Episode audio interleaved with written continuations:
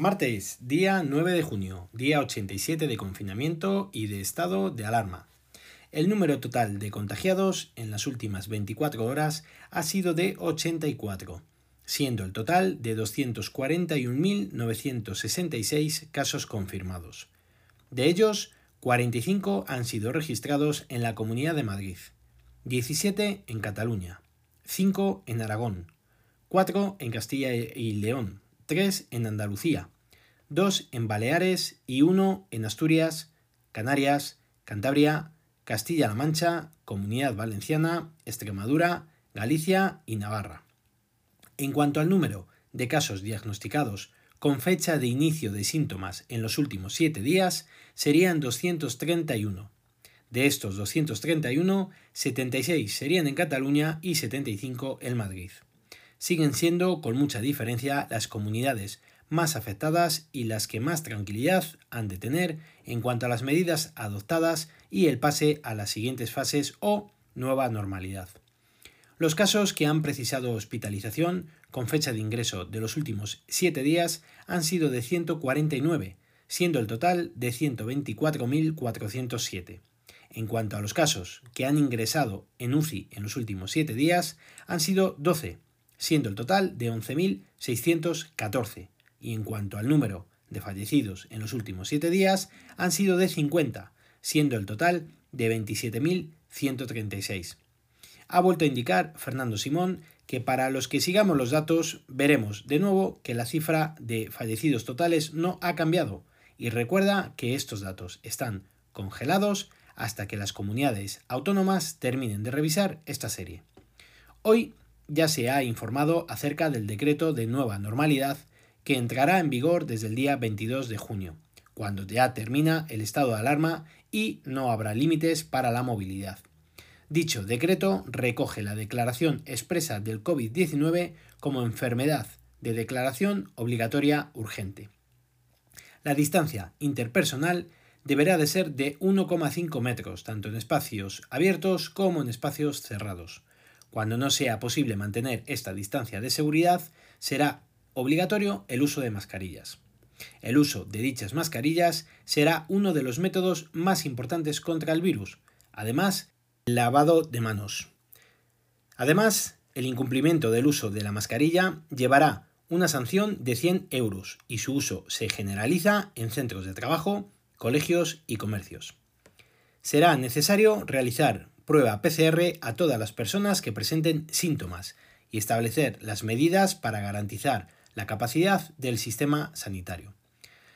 Resumiendo, las medidas más importantes serán declaración obligatoria urgente de la enfermedad, PCR para todos los casos sospechosos, coordinación con residencias, rastrear posibles contagios, medidas de prevención y controles sanitarios en transporte terrestre y aéreo, Hoy, la Organización Mundial de la Salud dice que parece que una persona asintomática no transmitiría el coronavirus.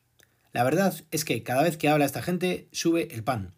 Lo mismo te dicen que es improbable que se produzca una nueva oleada, que a los pocos días alertan de la posibilidad de un repunte brutal de forma inmediata, o que en los objetos parece que también es difícil que sea una fuente de contagio. Yo creo que casi mejor se podían quedar calladitos y cuando tengan algo claro, científicamente hablando, lo comuniquen y lo demuestren para ni dar falsas esperanzas ni para alertar más a la población, que ya suficiente tenemos. También han dicho que está claro que donde más alto fue la transmisión en España fue en espacios cerrados de todo tipo. Pues muy bien.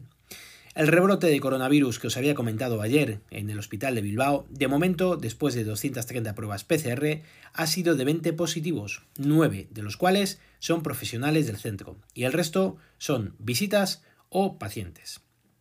Hoy, en el apartado de tecnología, os quería hablar de nuevos rumores acerca de las novedades que puedan presentar o bien que nos puedan enseñar en la WWDC del próximo 22 de junio de Apple. Ya sabéis que va a ser online por todo este tema del COVID-19. Parece ser que habrá una renovación importante de la gama iMac, que ya tocaba. Desde hace 8 años no se actualizan estos modelos en cuanto al formato, en cuanto a la forma. Y ahora parece que por fin desaparecerán, entre otras cosas, los discos mecánicos, que ya es hora. Vendrían con el chip T2 de seguridad y alguna novedad más en cuanto por ejemplo a las GPUs que serían de AMD.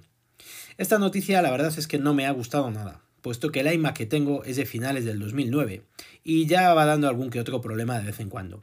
No necesito cantos de sirena que enseguida me caliento. Pero es que hay más. Según Mark Gurman, ha comunicado hoy en, en Bloomberg, Apple anunciará la transición de Intel a ARM y empezará a incluir sus propios chips en los portátiles y después en los ordenadores de sobremesa.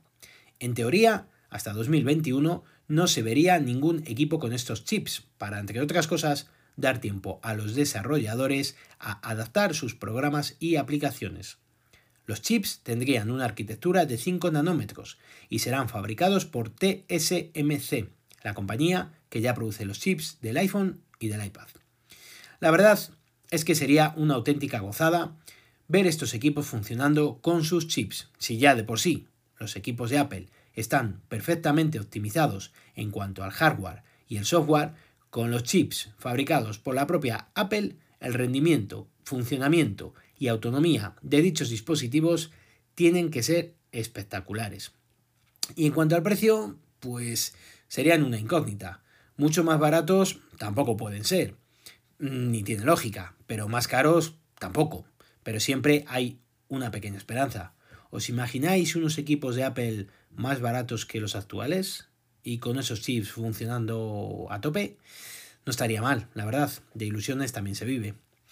Más, en cuanto a los nuevos datos de la Xiaomi Mi Band 5, que ya os había comentado y demás, se siguen filtrando más características. Ahora ya no es que se filtren, han sacado un cartel con unas características. Parece ser que va a traer pantalla a color dinámica extra grande, carga magnética, NFC, control remoto, mejora en el sensor profesional, 11 modos deportivos profesionales. Y un nuevo módulo de salud para la mujer. Muchas dudas todavía, aunque se sepan estas características, como por ejemplo, el tamaño final de la pantalla, cuántas pulgadas tendrá.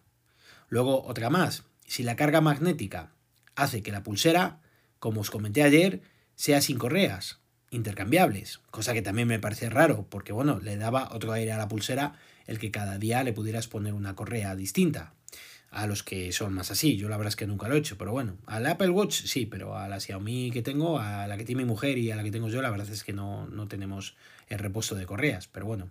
Y luego otro más, el NFC. ¿Funcionará aquí en nuestro país o no funcionará? Porque ya sabéis que, eh, por ejemplo, habían sacado unas que solo funcionaban en, en, China o con los sistemas de pago de por allí. Entonces, pues bueno, son todavía muchas dudas, pero que no pasa nada, que hoy es día 9 y el día 11 jueves vamos a salir de todas y además esperemos que pronto esté la pulsera en nuestro país.